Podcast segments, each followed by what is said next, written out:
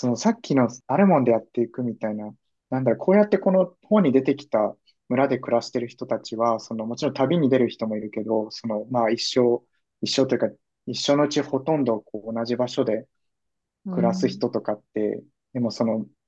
例えばこの昔だったらその気軽に移動もできないだろうし、っ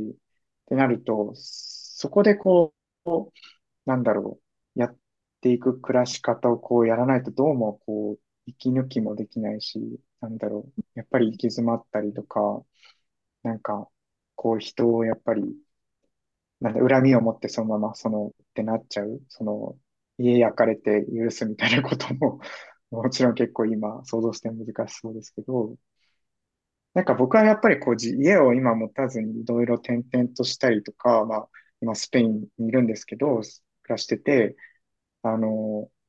そういう家がない、家を借りてるわけじゃないというか、なので、宿で暮らしてるので、なんかそうなるとこう、なんかまずいことがあってもこう変えられるっていうか、なんだろう。まあそこでおし、お金を失ったりとか、なんかこう、やりたいことができなくなったりとか、体調悪くなったりとかはして、それが本当に辛い時はまあ正直めっちゃあるので、なんだろう、いるんですけど、でもそう、ある意味こう、外の世界をこうまた見ていくからこそ、なんかこう、なんかやっていけるんですけど、その逆にこう、とどまることがやっぱり難しいなって思っちゃう時があって、そこの活路を結構この本の、なんだろう、読んでいて結構考えたなって思います。そういう、まあその共存っていうこともやっぱりこれから考えていきたいって思ったからこういう会というか、あの、ポッドキャストやろうって思ったのもあるんですけど、そう、そこはすごくその、うん、移動せずにそこでや、あの、移動するか移動しないかっていう二択じゃなくて、なんか、その部分は結構考えたりしたなって思いますね。うん。うん。確かになんか移動が発生しない、なんか特に地方とか、まあ割ともうみんなそこの場所に残って生活していくっていうことがまだまだやっぱりあるところもあるかなっていうふうに思うんですけど、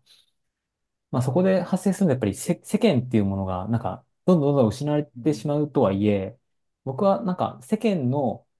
あまり良くない部分だけがこう残ってしまっているところもあるのかなっていうのを、なんかこの前ちょっとコミュニティで紹介された本で空気を読ん読んでもう従わないっていう鴻上さんって方が書かれた本の中で結構世間うん。とその対極にあたる社会について書かれてたんですよ。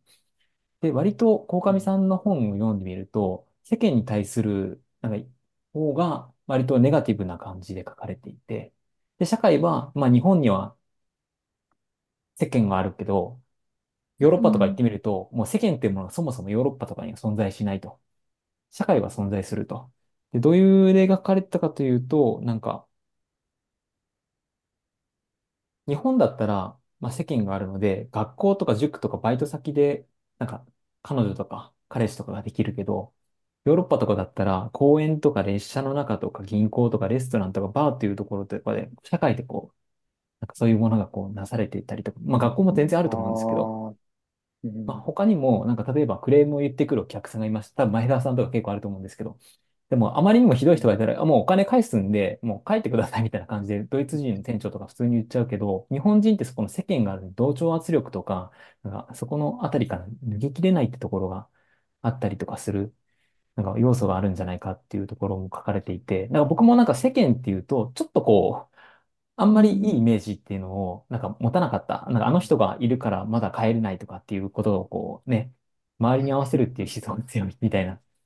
でも、なんか僕はこの本を読んで、ちょっとここからあれなんですけど、なんか世間に対するこうポジティブなイメージというか、なんかここの部分欠けてしまうと世間って苦しくなっちゃうなと思ったのが、えっと、このエピソードの中で、あの私の祖父っていう話の中で、あの、亀をなんか井戸の中で見つけるんですよね、一匹。宮本照一さんが。で、あの亀欲しいと思って、こう、縄にくくって家に持って帰ることにしたらしいんですけど、なんか途中で声を、なんか下げ、あの亀をこう下げたまま大声で泣き出したらしいんですよ。亀がかわいそうだとしか言えなかったらしいんですよ。で、結局、あの、田んぼのほとりの近くまで行って、亀を元の井戸に返してくれた。で、亀には亀の世間があるのから、やっぱりここに置くのがよかろうと言ったのを今でも覚えているっていうまあ、忘れた、忘れられた日本人の引用であるんですね。で、世間を持っているのはそもそも人間に限らないと。いろん。んなその生き物にとっても、まあ、環世界っていうものがあって、で、大事なポイントっていうのは、まあ、そういった世界、イコールこう世間、あ、環世界がうっかり互いに干渉し合うときにどう対処するのかっていうことが大事で、で、その協調し合うこと、まあ、人の、人もそうですし、まあ、亀もそうですし、邪魔をしないということがこう一番大事なんじゃないかっていうポイントが書かれてたんです。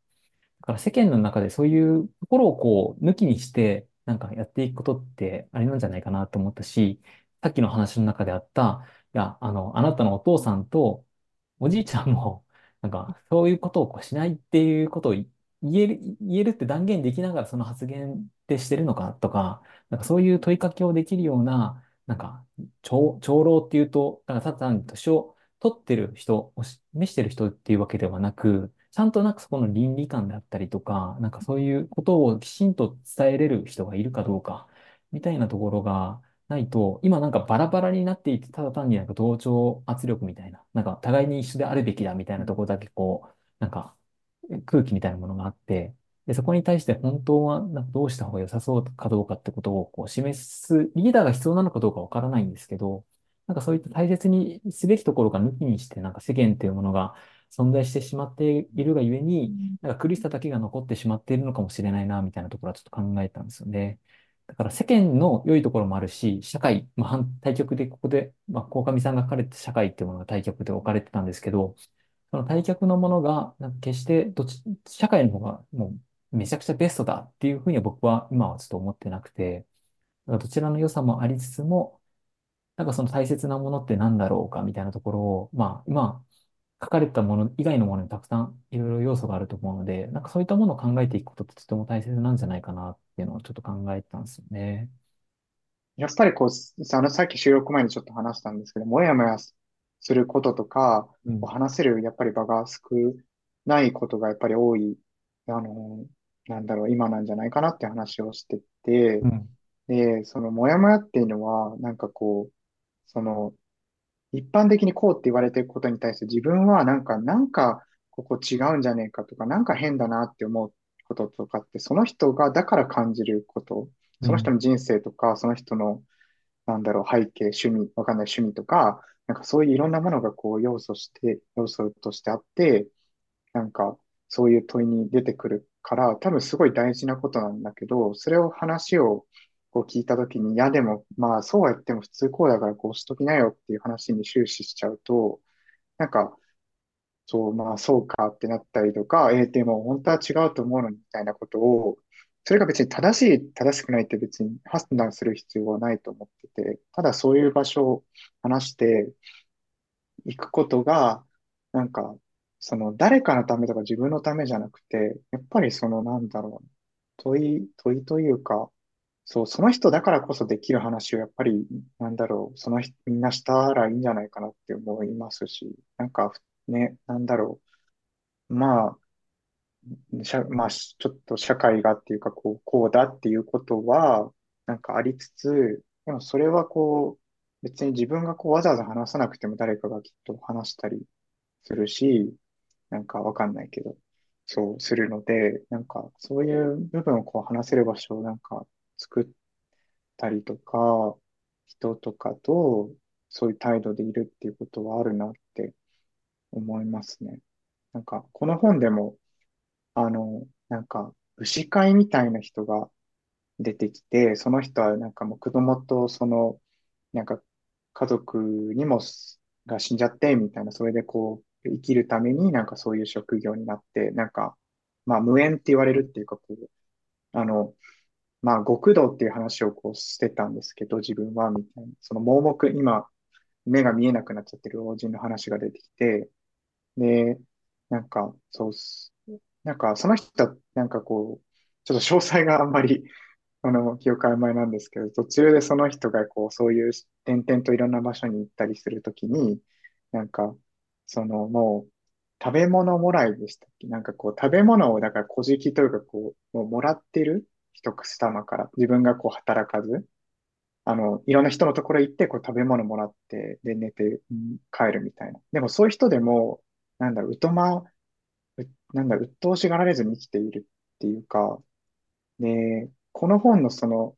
あの、忘れられた日本人のその原書の方に、解説にそのアミノさんって人がいて、そのアミノさんが無縁っ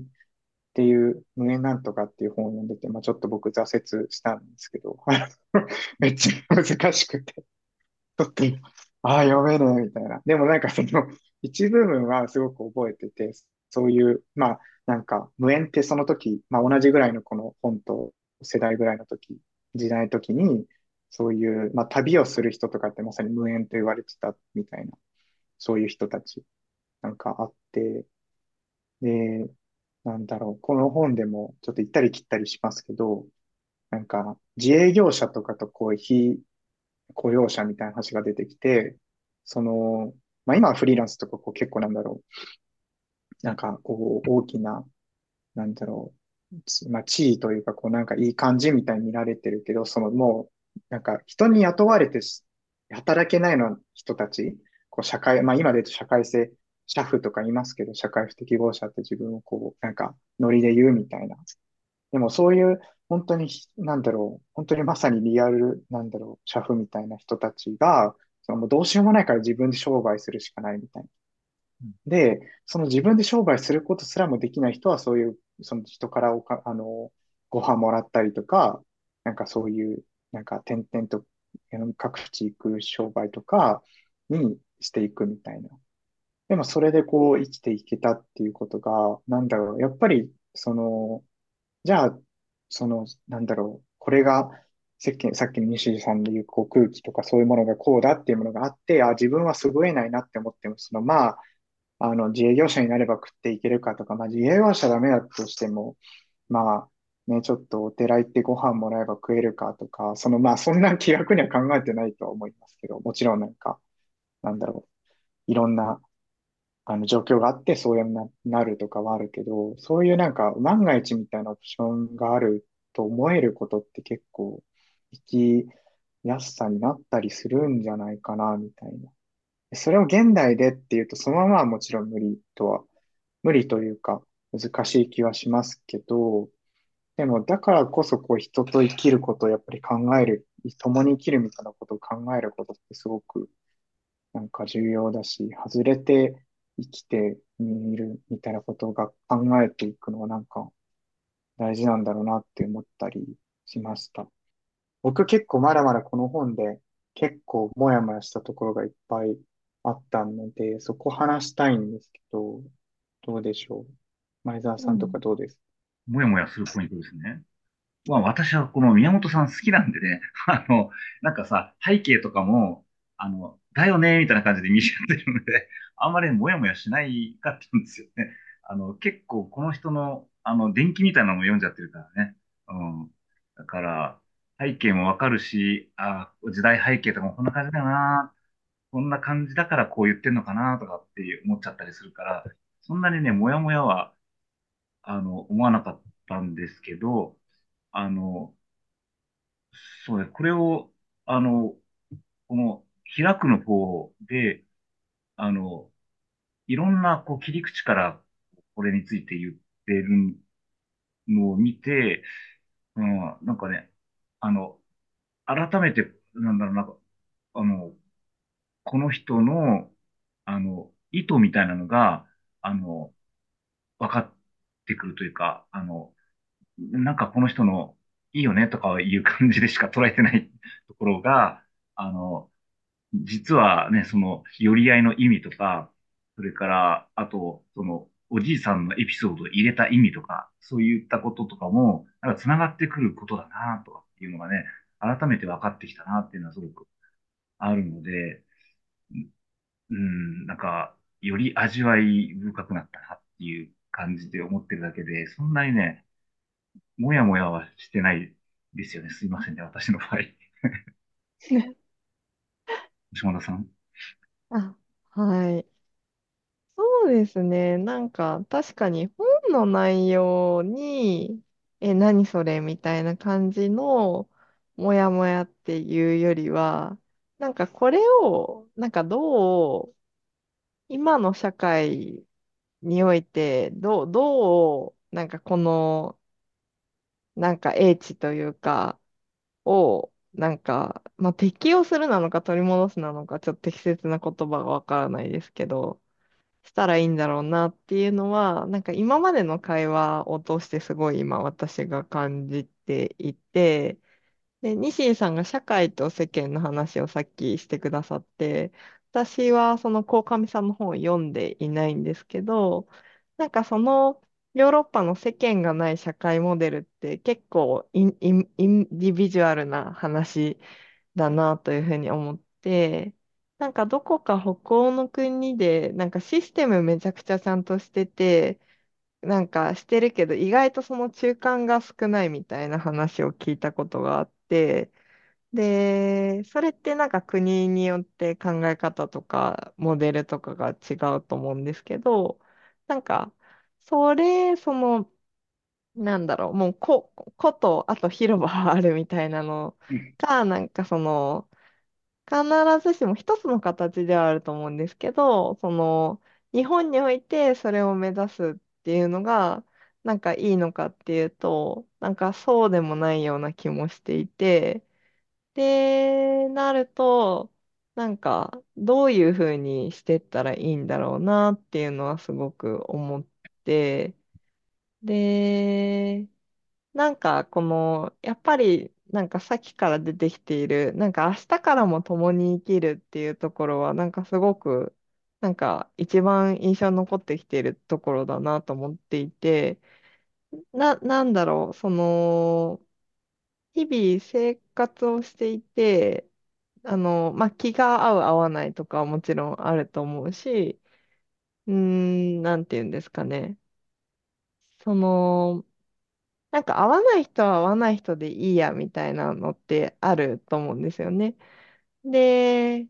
で、まあなんかそれは組織の中にいてもどこに行っても、それは別に誰しも起こりうることだと思うんですけど、それは別によくて、だけど、その人たちと明日も、まあ、なんか共にいるっていうのをなんか前提にする。いや、もう無理だわとかじゃなくて、もう共にいるっていう前提で、なんか、こう、人と関わるっていうことを考えたら、なんか、どう、どういうことが生まれてくんだろうな、みたいなのが、なんか、もやもやするっていう、いうよりも、なんか探ってみたいし、なんか今私はまだあんまり分かってないんだろうなっていうのが、なんか今の、なんか正直な感想ですね。なので、なんかそのあたり、なんか皆さんがなんかどんな風に捉えているんだろうな、みたいなところは結構気になったりしております。いや、それめっちゃ、なんだろう。もう命題ですね。その、なんか、うん人を、なんだろう、その好き嫌いがもちろんあるって話、もちろんというかあるんじゃないかって話があったときに、でもこう、共に生きるっていうみみたいなことを考えると、なんかこう、なんか、なんだろう、こう、平等にしないといけないとか、フラットにしないといけないみたいな、そういうなんか考えに僕はなる時があって、それは結構、それもそれでいいのかみたいなことはすごく、また、なんだろう、もやもやする部分でもあって、うん。その、そうなると結構自分の好き嫌いとかすら疑うようになるというか、まあそれがいいこと悪いことかは置いといて、その、なんだろう、自分は嫌いって言ってるけど、果たして嫌いって言っちゃっていいのかみたいなことになんかすごく悩むようになっちゃうみたいなことがあったりしてて、なんかその、なんでそういうことが多分したいかって言ったときに、その、あ、もうこいつはもう合わないからいいやって切り捨てたりとかすることが、なんかそれがどんどん目的になっちゃう時がある気うんがしてて、なんか話し合いとかも、なんか最初はこういうこ、なんかお互い、なんだろう、自分はこうしたいみたいな、こう、なんか意見があって、それがしたらきっと良くなるんじゃないかなとか、なんとなく楽しいっていう結構思いがあったりとか、まあ切実なものとかもあったりしたときうん。に、その合わない、全くも合わない、ちょっと話し合いも難しいって人が出てきたときに、なんかその人を排除することとか、その人の矛盾点とか、そのうん。人のなんか嫌なところうん。とか、なんかそういう部分になんかあいつちょっと足組んでて偉そうだったとか、なんかその人でもいいこととかに、なんかこう、どんどん、なんだろう、あの、目がいってしまって、自分がこう一番実現したいものからどんどん遠くなっていくことってすごくある気がしてて、なんかそれはやっぱりしたくないな、みたいなものがあって、その、多様性とかだから一緒に人といないといけないんですよとかじゃなくって、なんかその、嫌いだし合わない人でも、でもその人がなんかどっかにいる、なんか存在はしてるらしいみたいなことをこう留めておくことが、なんかこう、うん、なんか、うん。なんかよ、いい感じになる、いい感じになるんじゃないかっていうか、こう、ぐるぐると回っていく気がしているので、そこはやっぱり、小島さんの話聞いてて考えたいなって思うし、その、でもやっぱその自分がさっき何回も言っちゃうんですけど、こうなんか、ひょ、あ、星間さんがとかじゃなくて、なんか、その、平等じゃないといけない、嫌いだって人もことどめないといけないみたいな風になると、またそこもそれで、あの、その、なんだろう、閉塞感とかが、なんか出るなっていうことを思ってました。なんか、この本を読んでて、その、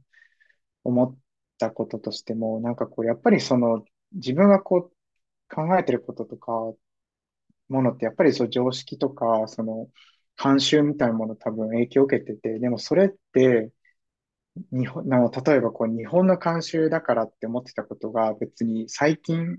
の日本のなんか特定の条件ねっていうことが多分あることはやっぱりあって、なんかついずっと前からってあるけど、この本みたいに数十年前は、こんなにもなんか常識が違ってたことが、こう、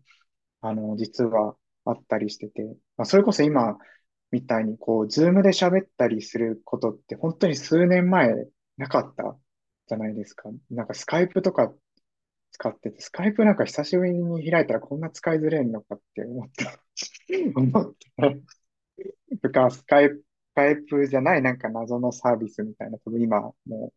競合でなくなっちゃったようなサービスとか使ってて、でもこう、なんかもう当然のようにその、各世界、世界でか全国の人たちと割と音声の遅延もなく喋れて、こう顔も見えて喋れてるってことがもうなんか当然のようになってたけど、割と数年前だったりしてて、なんだろう、こうやって歴史を知ったりとか、そういう慣習を知ったりとか、そもそもどうだっけっていうことを問え、問うことのなんか、ことって、そういう自分のなんか、あの、思い込みみたいなものが、思い込みじゃないな、なんだろう。なんか見えてくるものがきっとあるなって思ったりはしました。もやもやで言うと、その、この本ですごいその予売の話のめっちゃ多いんですよね、こう。で、なんか、でもそれは今は絶対にない、まあないというかやってはいけないこととされてるけど、今の常識を持ち出したらこの時その時のことって間違ってるってなるけど、でもなんかそれすら何なんだろうっていうか、うん、あ、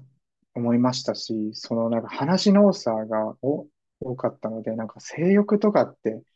なんか時代によって変化するのかなとか、なんか昔は性欲みたいなものが全体的に高まってたのかなとか、やることがなかったのかなとか、そんなにするみたいなことめっちゃ書いてあったりして、なんでなんだろうとか、まあ今でもなんか地方でおじいちゃんとかと話すと結構そういうなんか、なんだろう、下の話とかされたりするときに、なんでこうみんなしてくるんだろうとか、そういう昔話というか、そう、そういうものに終始してしまうものって、その昔はそういう身体性みたいなものに頼るしかなかった、頼ることが結構その人々の感覚として常識だったんだろうかとか、なんかそういうこととか、すっごい考えましたね。うん。なんかあの、あれですよ、その、私が若い頃みたいな話するとなんなんですけど、あの、えっと、これは都市伝説だと思うんですけど、その、新潟の大学に行くやつは、なんかね、あの、け、結構ね、子供作っちゃうみたいな話があったんですよ。あの、あの、同級生同士で。なぜかっていうと、あの、雪に閉ざされてやることがないからっていう話だったんですね。あの、だから、あの、まあ、その頃は当然、あの、ね、スマホもないし、本当にやることないんだろうなっていうのが、なんかね、想像がついたみたいなとこもあったんですよね。うん、だから、多分本当に、あの、選択肢がないと、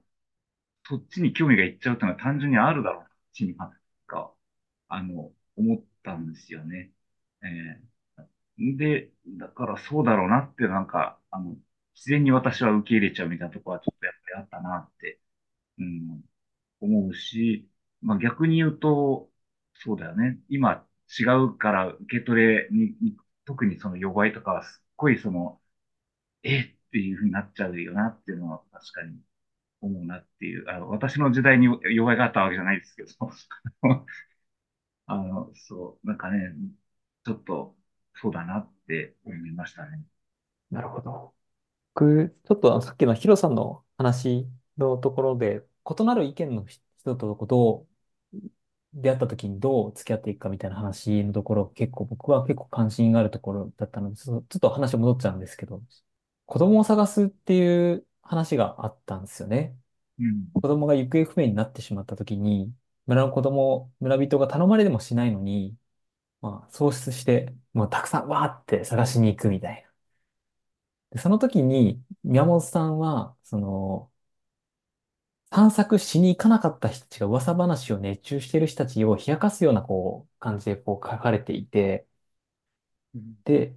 結構、辛辣な感じで、辛辣な感じで書いてるんですけど、いざという時に、まあ、こう村人にとって役に立たない人でもあるとも言えるみたいな形で書かれていて、ああ、すごいなんか、ここ、結構僕の中では、なんか、そこまで、今のまあ時代とはちょっとこう異なるので、どう読めていくかとはあれなんですけど、まあ、ミーとしてそうやって動けるってところ、本当美談としても素晴らしいなと思いつつも、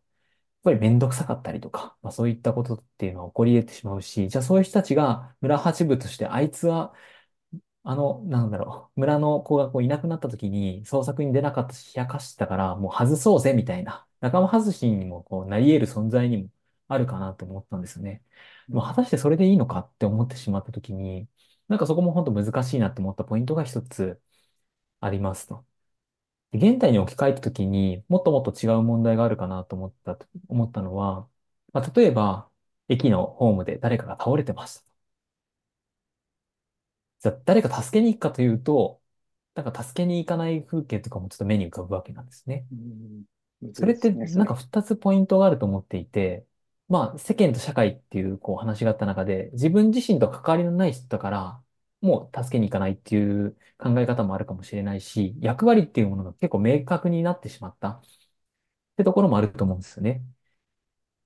例えば、こう医療に関係する人がこう、そういうことはするべきだし、自分自身は全然なんかそこで対処していいかわか、どう対処していいのかわからないから、すべきではないみたいな。まあ、もしかしたら地震が起きた時、震災が起きた時とかもそうだと思う、そうかもしれないんですけど、私たちがもう行ってしまうと良くないだろうっていうところは、まあ確かにそうだなって思いつつも、でも果たしてじゃあもう完全に、あ、私たち関係ないから、多分寄付でいいや、みたいな形で行ってしまうのもまたちょっと違ったりとかもするのかなと思うんで、あ、違うと思ったりするっていうのはちょっとあれかな、言い過ぎましたね。えっと、難しいなと思いました、そこが。この子供たちを、子供がこういなくなった時に探すっていうエピソードから、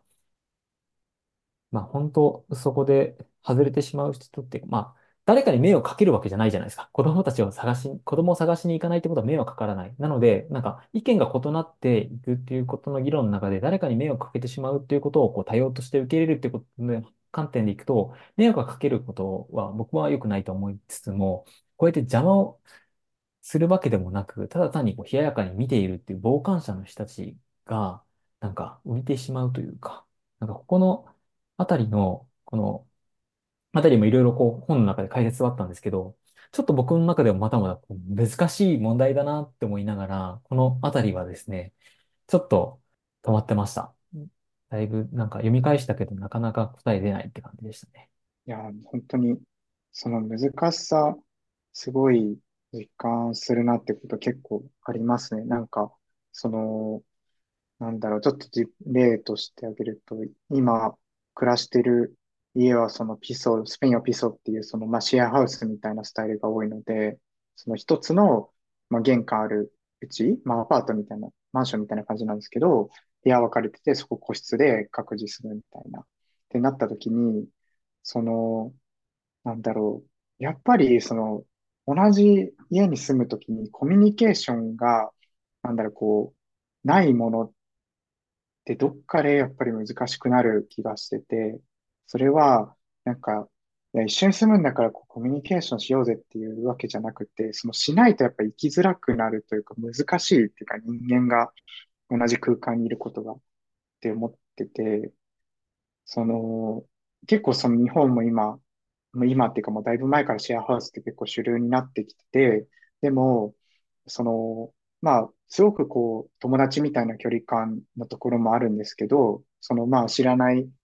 あの、不動産屋のページとかに載ってるところから応募したから、全く知らない人同士で、まあ実際、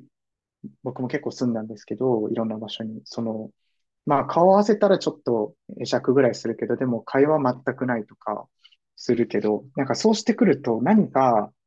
あのトラブルがあったと、しょう、なんかしょうもないことですよ。なんかこう洗濯物が勝ち合ったりとかした時とか使い方とかに、すごくこうなんか排除みたいな気持ちがこうお互いに芽生えやすかったりする。だけど、なんか改めてこっちでそういうもっと距離が人と近い暮らしをしてみると、やっぱそれは人間が一緒につやったらこう何か、なんかこう接触というかあるし、それをなんか、いなんだろう、いやもうそんなに別に俺あんま人と家で関わりたくないからさって思っ、僕もどっちかというとそうなんですけど、思ってても、その、むしろそういう細かい、なんか、接触みたいなものを、こう、なんだろう、スムーズにするために、こう、ちょっと毎日会った時になんか軽く世間話するみたいなことが結構有効な気がしてて、うん、それが強制になるとやっぱり辛いなって思うんですけど、うん、なかなかその、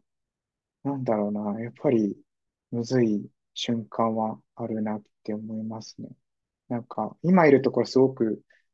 あの、仲がいいので、めっちゃ喋るんですけど、なんか、夜中にドアコンコンってされて、なんか、でっかいサラダ持ってきてた食べるって言われて、こ うなんかサラダ、サラダ一緒にキッチンで立ち食いするみたいな、あるんですけど、でも、そのハワイユってすごい言われるんですよ、ハワイユって。でも、その、まあ、ハワイユって別に意味がない挨拶というか、別に、なんだろう、実際にその調子どうってすごく聞かれてるわけじゃないニュアンスはもちろんあるとは思いつつ、その、だから正直めんどくさいって思うときやっぱり多くて、朝寝起きとかに寝起きで、あーって生きたらハワイユって言われて、いやもう別に眠いし、眠いだけだし、みたいなことが、なんかちょっとめん、あんまり元気ないときに、元気ないって言うともう理由を聞かれたりするので、なんかその説明がめんどくさかったりするんですけど、なんかこういうものが結構なんだろう。うん、めんどくさいけど大事だけどめんどくさい。はい、なんかもう言いたくないみたいな。もう、あの、挨拶はいいよみたいなことを思ったり、うん、やっぱ人がこう生きることの楽、楽しさはもちろん、そういうなんかサラダ持ってきちゃうんだみたいなおかしさはあるんですけど、うん、みんな上を向いて考えて。